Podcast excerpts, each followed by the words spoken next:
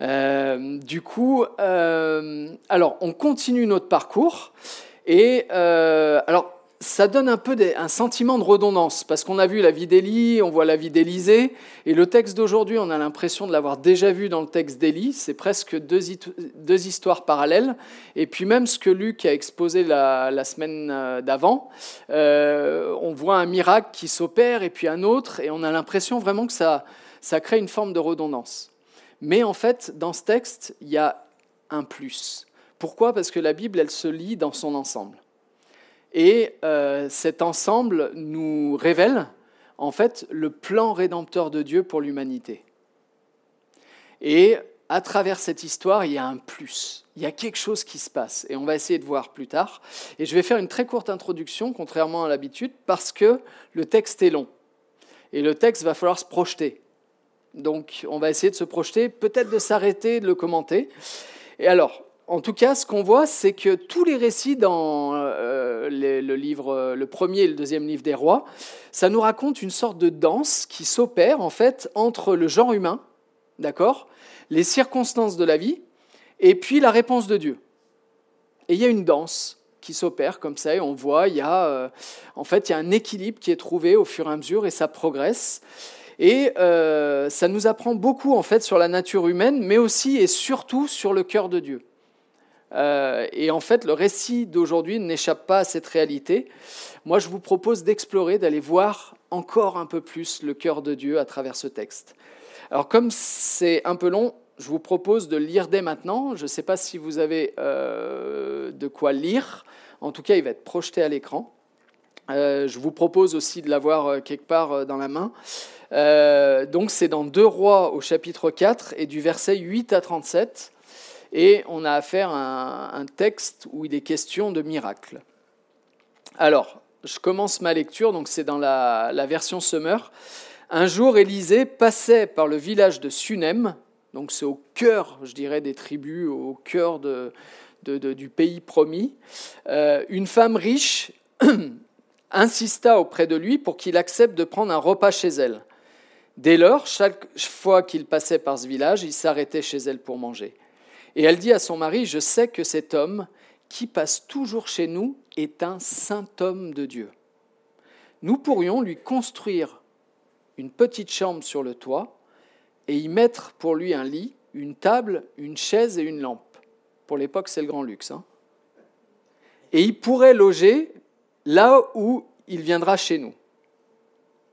Quand, pardon, quand il viendra chez nous. Et un jour qu'Élisée repassait à Sunem, il alla donc se retirer dans la petite chambre haute, et y passa la nuit, puis il dit à son serviteur Géasi, appelle cette Sunamite. Alors Géasi l'appela, et elle vint se présenter devant lui, et Élisée dit à Géasi, donc il passe par Géasi pour lui parler, dis-lui, tu t'es donné beaucoup de peine en faisant tout cela pour nous, que pouvons-nous faire pour toi? Faut-il parler en ta faveur au roi ou au chef de l'armée? Et là, la réponse, elle est surprenante. Elle n'est pas habituelle. Elle répondit Non merci, je vis heureuse au milieu de mon peuple. On va voir la suite, si réellement elle vit heureuse au milieu de son peuple. Élisée demanda à son serviteur Mais qu'est-ce qu'on pourrait faire pour elle? Géasi répondit Hélas, elle n'a pas d'enfant et son mari est âgé. Élisée lui dit Appelle-la. Géasi obéit, elle vint se présenter sur le pas de la porte, et Élisée lui dit, L'an prochain, à la même époque, tu tiendras un fils dans tes bras. Elle s'écria alors, Que mon Seigneur, homme de Dieu, ne me donne pas de faux espoirs. Il y a une douleur hein, derrière cette phrase. Que, mon Seigneur, homme de Dieu, ne me donne pas de faux espoirs, moi qui suis sa servante. Cependant, cette femme devint enceinte, et l'année suivante, à la même époque, elle donna naissance à un fils, exactement comme Élisée l'avait prédit. L'enfant grandit, et un jour qu'il était allé rejoindre son père auprès des moissonneurs, il cria soudain à son père Ah, ma tête, j'ai mal à la tête Le père ordonna à son serviteur Emporte-le vite chez sa mère.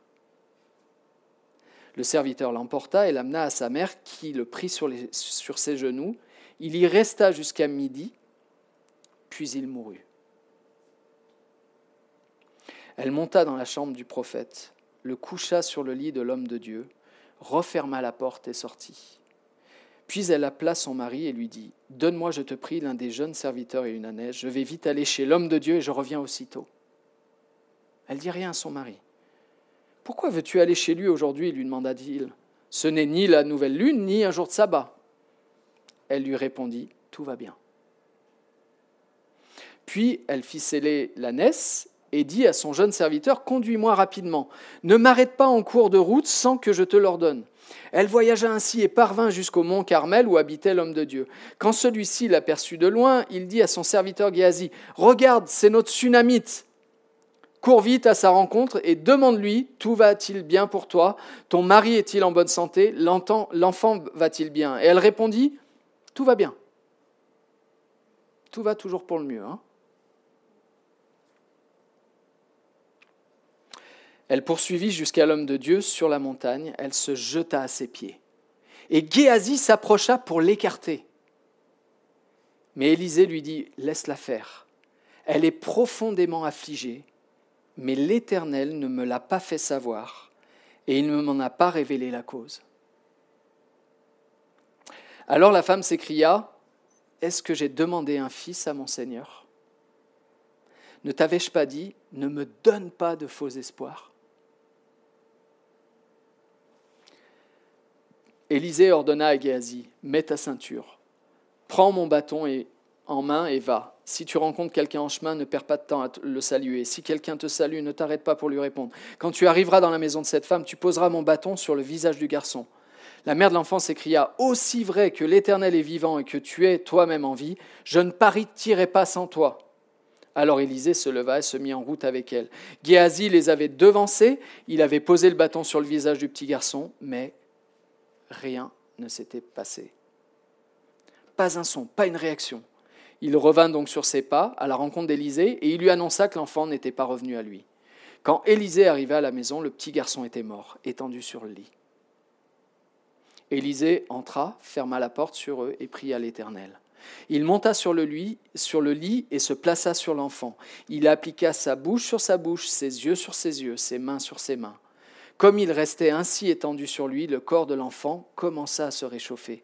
Le prophète se releva, marcha de long en large dans la chambre, puis s'étendit de nouveau sur l'enfant.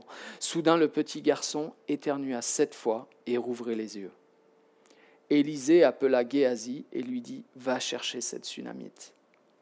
Géasi l'appela et elle vint vers Élisée qui lui dit Voici ton fils, reprends-le. Elle avança, se jeta à ses pieds, se prosterna jusqu'à terre, puis elle prit son fils dans ses bras et sortit de la pièce. Petite restitution, parce que c'est long, donc on a pu, les idées peut-être ont pu s'échapper, mais il faut bien, bien, bien saisir ce texte pour qu'on puisse l'explorer. Qu'est-ce qui se passe? Qui, qui est en scène? Allez, on, on déroule. Comment? Élisée, le prophète. La Sunamite. Géasi. Géasi, c'est qui? Le serviteur du prophète, d'Élysée. OK? Qui d'autre? L'enfant? Le mari? C'est déjà pas mal. Après, euh, voilà. Qu'est-ce qui se passe? Élisée, au cours de ses voyages, euh, en fait, trouve euh, l'hospitalité chez cette Sunamite. Est-ce qu'elle fait juste l'accueillir? Ouais. Pourquoi? Elle reconnaît en lui un homme de Dieu. D'accord? Et en fait, euh, pour l'époque, vraiment, c'est Hilton, vous voyez? L'hôtel Hilton. C'est-à-dire avoir une table, une chaise, un lit, une lampe. Euh, je rentre de Centrafrique. À l'époque, c'était à peu près comme ça. Je vous garantis, c'est le luxe. C'est-à-dire, même dans la pièce principale, il n'y a pas ça. Quoi d'autre? Est-ce que la femme demande quelque chose? Elle n'a pas de besoin. Tout va pour le mieux dans le meilleur des mondes. Elle n'a pas de besoin. Mais Élisée insiste, et c'était de coutume de le faire. Et Géasi lui dit à un moment donné, bah, en fait, elle n'a pas de fils. On ne sait pas pourquoi, le texte ne le dit pas, et on explorera un peu une ou deux pistes, parce qu'on croit qu'elle est stérile, mais c'est probablement pas ça. En tout cas, elle n'a pas de fils. Et quand il lui annonce ça, est-ce qu'elle se réjouit? Qu'est-ce qu'elle répond? Ne me donne pas de faux espoirs. Sous-entendu, ne me fais pas souffrir. Et quand l'enfant meurt, qu'est-ce qu'elle dit en premier à Élisée?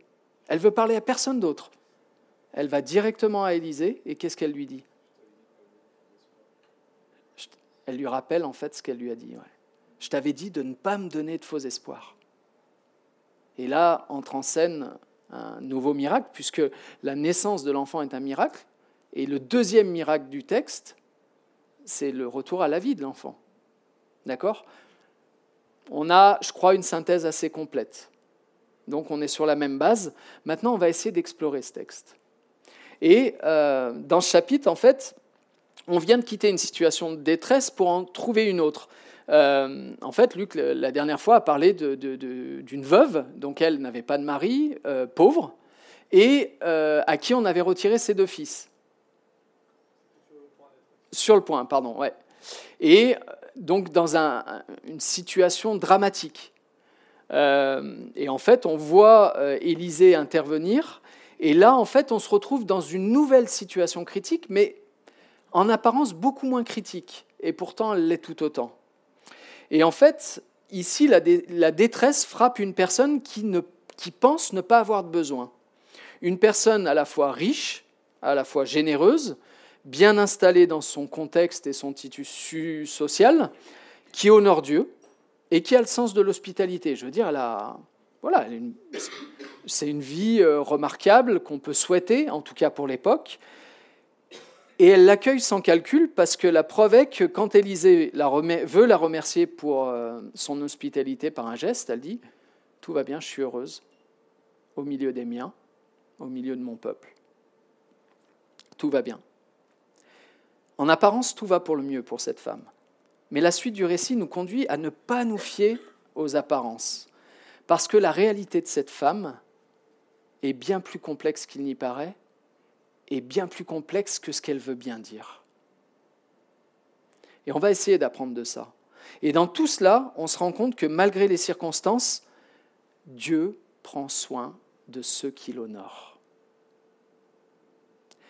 Malgré les circonstances, Dieu prend soin de ceux qui l'honorent. Alors il y a, je dirais, trois, trois axes à partir des, en fait, desquels je voudrais qu'on explore cette idée que Dieu prend soin de ceux qui l'honorent.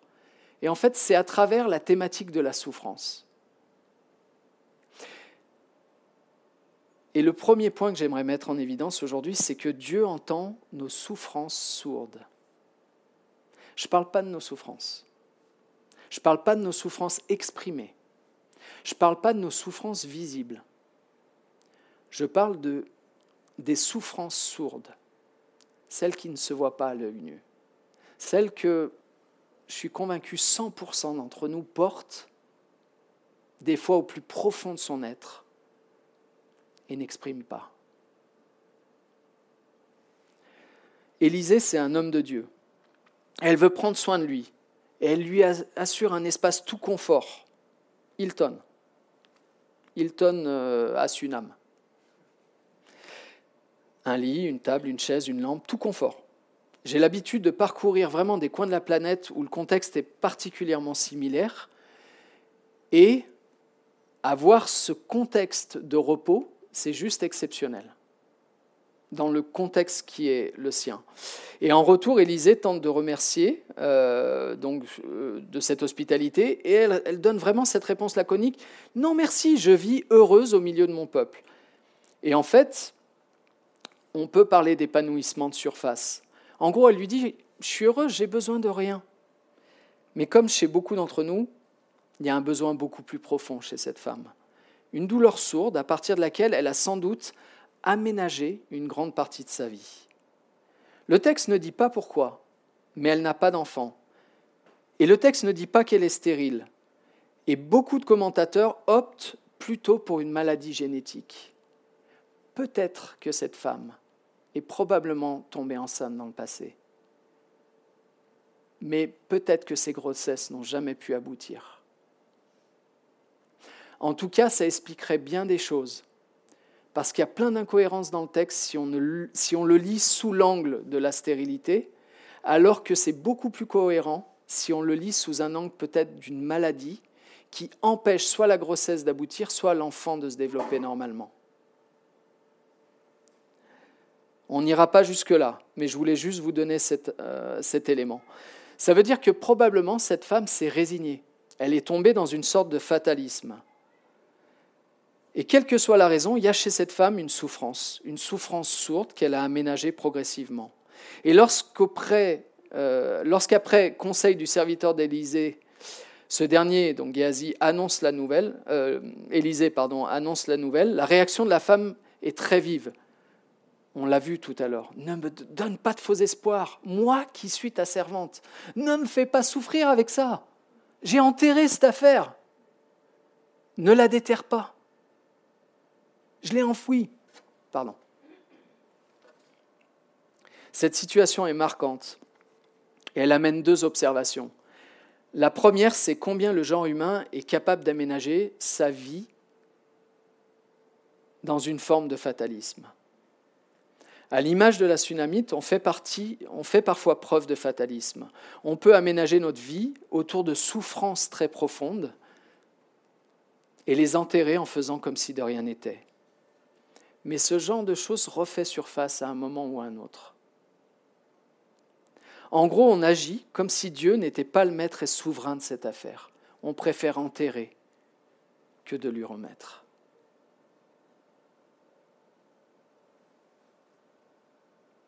Ce n'est pas Dieu qui abandonne la lutte dans ce cas-là, et on lui reproche qu'il l'abandonne. En fait, c'est nous qui l'abandonnons nous-mêmes. Et la foi chrétienne a quelque chose d'extraordinaire, et toute la Bible démontre. Rien n'échappe à Dieu, rien ne lui est impossible. Dans les épreuves, il en appelle à notre confiance et à notre fidélité. Dans les difficultés, il en appelle à notre obéissance et à notre persévérance. Et parfois, il nous appelle à ne pas nous acharner et à lui confier les choses. Mais parfois, il nous appelle à persévérer. Et en fait, ce texte m'a repris, et chacun peut en faire une application personnelle, parce qu'on a tous une histoire singulière. Et je ne peux pas la faire pour chacun ici, mais chacun peut la faire pour lui-même. Est-ce qu'il y a des sujets, des souffrances, qui aujourd'hui ressemblent à du fatalisme, que j'ai enterré et où je me dis que Dieu lui-même ne peut pas intervenir? Et en réfléchissant à ce texte, j'ai pensé à des choses, il y a des choses pour moi en tout cas qui sont remontées à la surface. Et quand j'étais jeune chrétien, tous les jours je priais pour ma famille qui ne connaissait pas le Seigneur. Tous les jours. Et je crois qu'il y a un moment donné où je suis arrivé à quelque chose, une sorte de raisonnement personnel, où je me suis dit, peut-être c'est perdu. Et j'ai oublié, j'ai perdu cette persévérance pour eux. Et je l'ai enterré. Et je suis sûr que chacun d'entre nous, on a des sujets comme cela, qu'on a besoin de déterrer et amener au pied de la croix, qu'on a besoin de déterrer et dire Seigneur, ça, ça t'appartient. Ça peut toucher tous les domaines de ma vie, tous les domaines de notre vie. La deuxième observation, c'est que pour connaître le cœur de cette femme et répondre à propos, en fait, il faut prendre soin de l'écouter au-delà des, apparences. En fait, Élisée, il ne connaît pas le besoin de cette femme. Il ne semble pas le connaître. Qu'est-ce qui va permettre de connaître la personne au-delà des apparences? Dieu, lui, il perce les cœurs, il voit les choses, il est omniscient. Mais on ne l'est pas.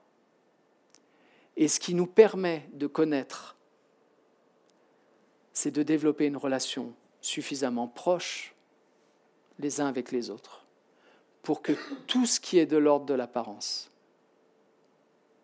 ne reste pas que de l'apparence. Alors, quand on est une église en grand groupe, c'est super difficile. On aura du mal à le faire. Mais par contre, il y a des petits espaces, en ce moment je lis un livre d'ailleurs là-dessus, sur euh, les, églises de maison dans les premiers siècles. Et on a une, église qui est très structurée en, petits groupes. Et euh, j'ai discuté avec euh, du monde récemment qui me disait en fait combien le petit groupe, c'était un des éléments forts parce qu'on y vit quelque chose, on y vit quelque chose de grand. Ce sont des petits groupes, mais on y vit quelque chose de grand simplement parce qu'à un moment donné, la relation est beaucoup plus proche.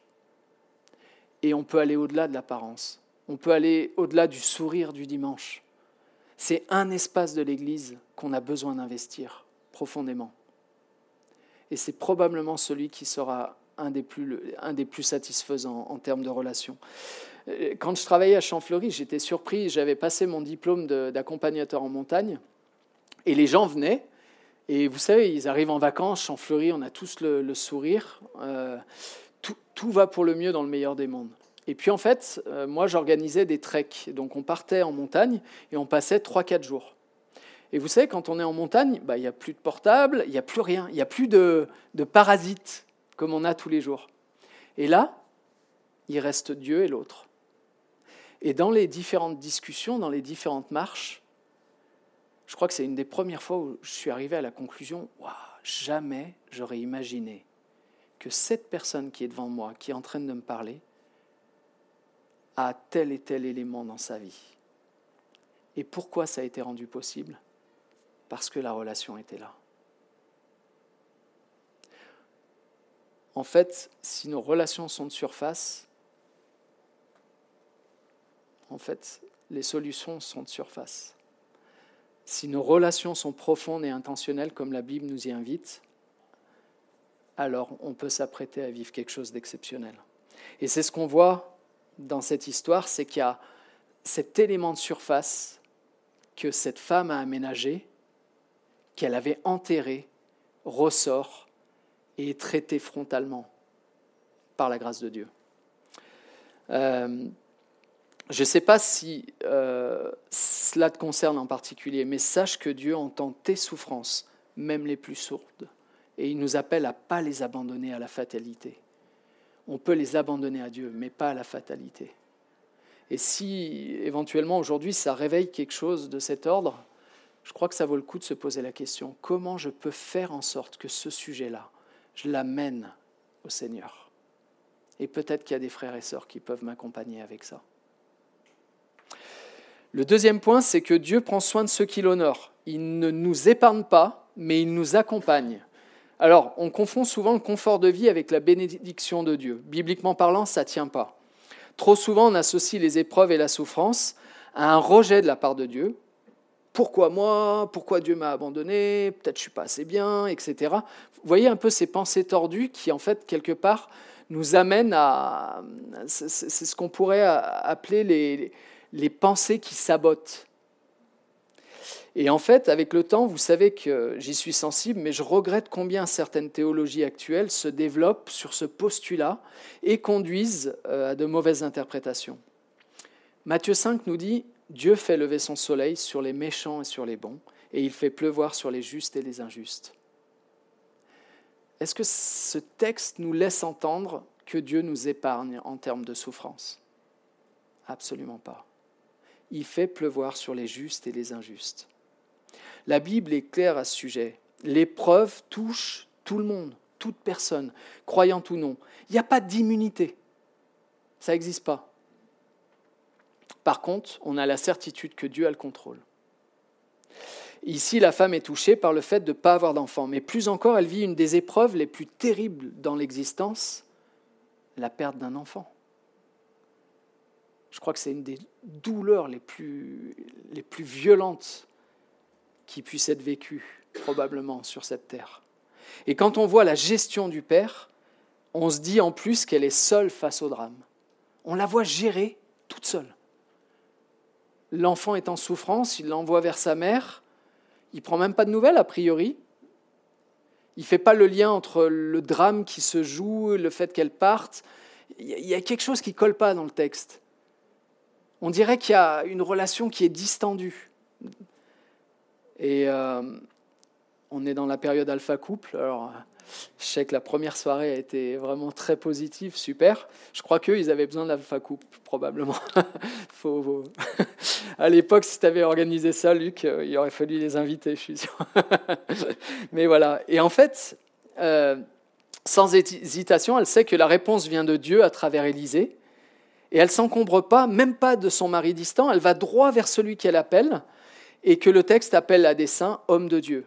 Et la suite, on la connaît, puisqu'Élisée ramène miraculeusement l'enfant, et on verra ça en troisième partie. Mais ce qui peut nous surprendre dans le texte, c'est qu'après une telle épreuve, on espérerait que cette femme soit épargnée. Elle ne pouvait pas avoir d'enfant et Dieu lui enlève en gros. C'est un peu comme ça notre raisonnement et notre logique. Et si on va au chapitre 8, est-ce que quelqu'un se souvient ce qui se passe avec cette tsunamite au chapitre 8 Le drame continue. Parce que même si son enfant dans le texte revient à la vie, dans le chapitre 8, ce qu'on voit dans 2 Rois 8, c'est qu'en fait, elle qui possède, qui est vraiment, qui a, qui a un statut, qui a des richesses, du jour au lendemain, devient une réfugiée. Ah, ça vous rappelle des choses? Du jour au lendemain, du haut de sa richesse et de sa vie sans besoin, elle va être réfugiée en pays philistin, donc vraiment un pays hostile. Et tout ce qui va avec. En fait, Dieu, on n'a pas d'immunité particulière, mais Dieu a le contrôle. Euh, la semaine prochaine, je vais, je vais voir euh, euh, je vais aller à Albertville pour euh, prêcher, là où euh, Bernard et Yann vont à l'église. Et en fait, y a, on va rencontrer Sofia, c'est une jeune Ukrainienne. Et en fait, il y a 15 jours, avant de partir en Centrafrique, on a mis en place un lieu d'accueil pour 20 places du côté de Mâcon pour des réfugiés ukrainiens. Et en fait, on a accueilli, et la photo va, va apparaître, on a accueilli Natalia, sa maman, et Sofia. Et en fait, ça a été un des moments les, les plus forts euh, pour moi de, ces derniers temps. Pourquoi? Parce que en fait, il y avait beaucoup de larmes dans le témoignage. Euh, imaginez, Natalia, elle est docteur en agronomie. C'est quelqu'un qui a un statut, qui vivait à Kiev avec son mari, ses fils, ses enfants, ses petits-enfants. Sofia. Et du jour au lendemain, leur immeuble est bombardé. Elle part sans vêtements elle n'a plus rien. Son mari et ses fils restent sur place, comme beaucoup, parce qu'en en fait, tous les jours, ils distribuent euh, une aide alimentaire de la part de l'Église aux populations qui sont touchées. Tous les jours, ils risquent leur vie. J'ai reçu une, photo, une vidéo cette semaine de leur camion qui a été canardé. On voit les, les traces de balles, les impacts de balles. En fait, elle t'exprime ça, et, et toi, tu es là, tu es en France, tu es dans un climat de paix, mais elle, elle t'exprime un truc inimaginable. Du jour au lendemain, on est bombardé, on doit fuir. On n'a plus rien. Et elle, ce qu'elle trouve, c'est la famille de Dieu. Elle trouve des frères et des sœurs qui l'accueillent. Elle trouve des personnes qui, à travers sa détresse, du jour au lendemain, dans un pays totalement inconnu, alors que son mari et ses fils et ses petits-enfants, certains sont encore bloqués en Ukraine, elle trouve l'accueil. Et en fait, la semaine prochaine, on va voir Sophia, euh, qui, est, qui est sa fille qu'on voit donc ici, et qui euh, donc, faisait une première année à l'université euh, dans le marketing digital. Et en fait, si elles doivent, être, si elles doivent rester là, elle a besoin d'apprendre le français un peu mieux. Pourquoi? Parce qu'en fait, il faut que la vie continue, il faut qu'elle reprenne ses études, etc. Et l'école de langue d'Albertville, qui est une école chrétienne, a accepté de l'accueillir à, ses propres frais pour pouvoir lui donner euh, le, niveau de français euh, suffisant. Pourquoi je parle de tout ça? C'est parce qu'en fait, euh, pour n'importe quelle raison, du jour au lendemain, notre vie peut être bouleversée. On se croit à l'abri, mais on ne l'est pas. Une maladie, un événement tragique, une guerre, et bien d'autres choses, le chômage même, et bien d'autres choses. On est à l'abri de rien. Et Dieu ne nous dit pas, je vais t'épargner de ça. Il nous dit, quand ce sera là, je serai là à tes côtés.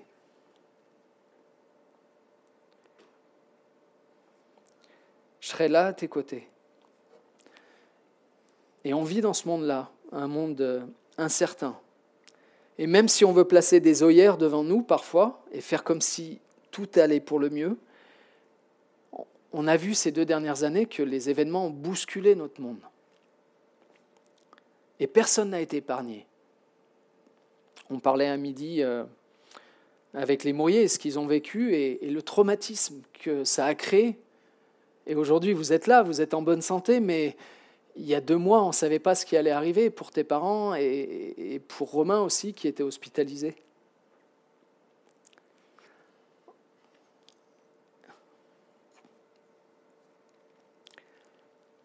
Dieu ne nous promet pas que tout va bien se passer.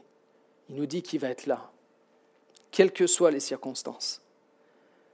Et croyant comme non croyant, on est concerné. La question de fond, et souvent comment on répond en tant que croyant. Et c'est là que l'Église devient visible et compréhensible. C'est dans ces moments-là que l'Église devient aussi très pertinente, quand elle prend soin de creuser au-delà de l'apparence et d'aller en profondeur avec ceux qui les environnent. Parce que quand on prend soin d'écouter les personnes autour de nous, quand on prend soin de s'écouter nous-mêmes les uns les autres, on se rend compte en fait du besoin profond qu'on a de Dieu et de ce besoin profond d'en témoigner. Alors au même titre que Dieu prend soin de nous à travers les épreuves, on est appelé à prendre soin des autres et à rendre l'Église visible et compréhensible par ce moyen-là. En fait, juste pour vous rappeler, si jamais la vague s'amplifiait, on a déjà prévu d'avoir des, places pour des réfugiés ukrainiens ici et aussi donc des places qui sont disponibles du côté de Mâcon. Et je dirais en fait, les souffrances sont à la fois nos plus grandes contraintes, mais aussi nos plus belles opportunités. C'est bizarre de dire ça. Les souffrances sont à la fois nos plus grandes contraintes, mais nos plus belles opportunités. Parce qu'en toile de fond, il y a une vérité importante, c'est que Dieu se sert de nos souffrances pour réaliser son plan de salut parfait. Regardez ce que Romains 5 dit. Nous tirons notre fierté de nos détresses. C'est bizarre, non? C'est à contre-courant cette pensée. Nous tirons notre fierté de nos détresses, car nous savons que la détresse produit la persévérance, que la persévérance conduit à une fidélité éprouvée, et la fidélité éprouvée nourrit l'espérance. Et vous savez ce que c'est l'espérance? C'est ce jour où il n'y aura ni pleurs, ni larmes, ni grincement de dents. Ce jour, en fait, où on sera en paix avec Dieu. Et il n'y a que cette espérance-là qui est valable et durable. Alors ce texte, il n'est pas là par hasard dans le développement du récit biblique. Vous savez ce qu'il amène de plus par rapport au miracle qu'on a vu? C'est l'espérance. Pourquoi? Dieu donne ce fils à cette tsunamite. Mais il ne fait pas que ça. Dieu montre qu'il a le contrôle sur la vie et même sur le, un des pires de nos ennemis, sur la mort. Et ce texte amène cette notion de résurrection dans ce texte. Le miracle ne s'arrête pas à la vie physique. Il va, il porte une dimension spirituelle et éternelle. Ce qui est remarquable dans cette nouvelle étape du récit biblique, c'est que l'accent n'est plus uniquement concentré sur la naissance, mais aussi sur la résurrection. Et le rôle fondamental ici, ce n'est pas l'acteur humain, mais c'est celui de l'envoyé divin. Et vous savez ce que ça nous annonce Ça nous annonce le plan de Dieu pour nous. C'est Dieu fait homme qui donne sa vie pour que quiconque croit en lui ne périsse pas, et qu'il est la vie éternelle. En fait, cette histoire me touche beaucoup parce qu'elle remet aussi euh, à sa place une vision déformée qu'on a de ce qu'est un héros de la foi. Cette tsunamite, cette pauvre veuve. Vous savez, les, les personnes qu'on a mis sur un piédestal ces dernières années, elles sont tombées. Plusieurs sont tombées. Des grandes stars internationales qu'on écoute sur Internet. Plusieurs sont tombés. Et vous savez pourquoi? Parce qu'on place l'héroïsme dans ce qu'on ne devrait pas. Et on ne place pas l'héroïsme là où on le devrait. L'héroïsme, ce n'est pas la popularité, mais c'est la fidélité. C'est une foi vivante, quotidienne, engagée. Et j'étais en Centrafrique, euh, récemment. Cette tsunamite, pour moi, fait partie de, ces héros de la foi. Mais en Centrafrique, il y a la photo qui va s'afficher. Euh, c'est bon? Ah, Ok, ça va venir. Euh, en fait, la Centrafrique fait, fait, partie du top 10 des pays les plus pauvres du monde. Et dès la sortie de l'avion, c'est palpable. C'est drôle parce qu'on a pris un bus euh, pour 3 mètres. Il a fait tout le tour de l'avion pour nous ramener au point de départ. Et là, on a pu sortir. Bon, C'était assez drôle. Mais voilà. Et en fait, euh, j'ai vu au milieu de cette misère des frères et des sœurs qui m'ont vraiment touché, d'un courage remarquable, qui sont dotés d'une foi inspirante, dévoués à la tâche, débordant de créativité. Et moi, je les appelle mes héros de la foi. Et en fait, euh, sur cette image, ce que vous voyez là, c'est ce gars-là qui s'appelle Jean de Dieu euh, en chemise. Vous voyez pas où on est, mais on est en pleine brousse. Et en fait, il a mis en place différents euh, projets, comme un projet de poulailler, etc. Et en fait, ça, lui permet de, créer de l'emploi pour des personnes euh, en situation précaire. Et parallèlement, il a, en fait, il fait tout un travail de témoignage et de discipulat. La plupart des gars qui sont autour sont des gens qui ont été au bénéfice de son ministère et qui aujourd'hui l'appellent papa. Vous savez, c'est très fréquent en Afrique. Ils l'appellent papa, pourquoi? Parce qu'il a eu un rôle majeur dans leur foi. Et ces gars-là qui sont venus à l'Évangile, ils sont venus à l'Évangile parce que Jean de Dieu, il s'appelle Jean de Dieu, il consacre sa vie. Il donne sa vie. Et il développe des relations intentionnelles pour Dieu. Aujourd'hui, nous, on est en transition au rivage. L'équipe d'implantation laisse la place à une équipe locale qui grandit, des familles qui arrivent, une église qui mûrit, qui devient progressivement majeure, mais qui a aussi beaucoup, beaucoup de progrès à faire, forcément. Et pour ma part, je me trouve à la fois à l'heure du bilan, mais aussi de la transmission par rapport à, la suite qui appartient à Dieu. Et on, en parlait tout à l'heure avec Steve. Euh, d'un côté, on est heureux de ce qui se passe, et puis de l'autre côté, c'est un peu, euh, bah, on prie pour la suite et, tout ce qui va arriver. Et en fait, cette étape, elle met en évidence les choses les plus importantes qu'on voudrait léguer, qu'on voudrait transmettre. Et je crois que ça se résume dans cette phrase qu'on a répétée depuis le début. N'allons pas à l'Église, vivons l'Église. N'allons pas à l'Église, vivons l'Église. L'Église ne sont pas des murs. L'Église, ce sont des personnes. Vivre l'Église, c'est finalement être à l'image de la relation entre Élisée et cette femme sunamite. Une relation vraie, une relation de confiance, une relation qui traverse les épreuves, une relation intentionnelle qui est centrée sur l'espérance qui est en Christ. Vous savez, aucun de nous va être épargné. Hein. Il y a un moment donné, on sera tous là-haut, on va se retrouver et euh, on va se retrouver avec quelque chose de magnifique. La question, c'est est-ce qu'on va y emmener du monde avec nous? Est-ce qu'on est motivé pour ça? Est-ce qu'on veut prendre soin de ça? Alors ma prière, c'est que Dieu bâtisse son Église à Aix-les-Bains et qu'il accomplisse les mêmes œuvres que ce qu'on a pu observer dans ce texte. Je vais prier pour conclure. Seigneur, on est reconnaissant Merci pour ta grâce, merci pour tes bienfaits, merci pour ta bonté et ta fidélité. C'est vrai Seigneur, tu me donnes un privilège, c'est de voir euh, dans différents coins du monde, finalement, euh, ce texte de la Tsunamite qui est mis à l'œuvre. Je pense à Jean de Dieu, à Mbaiki en Centrafrique, mais je pense aussi à, à celles et ceux qui, ici et là, dans des contextes parfois hostiles et difficiles, même dans des contextes de persécution, vivent une foi vivante et sont fidèles. Seigneur, je te prie que dans notre contexte, tu nous aides à prendre conscience qu'en fait, On peut se donner l'illusion que tout va bien, mais nous savons, Seigneur, que du jour au lendemain, tout peut être remis en cause. Et ce qui va rester, c'est ce qu'on aura construit avec toi.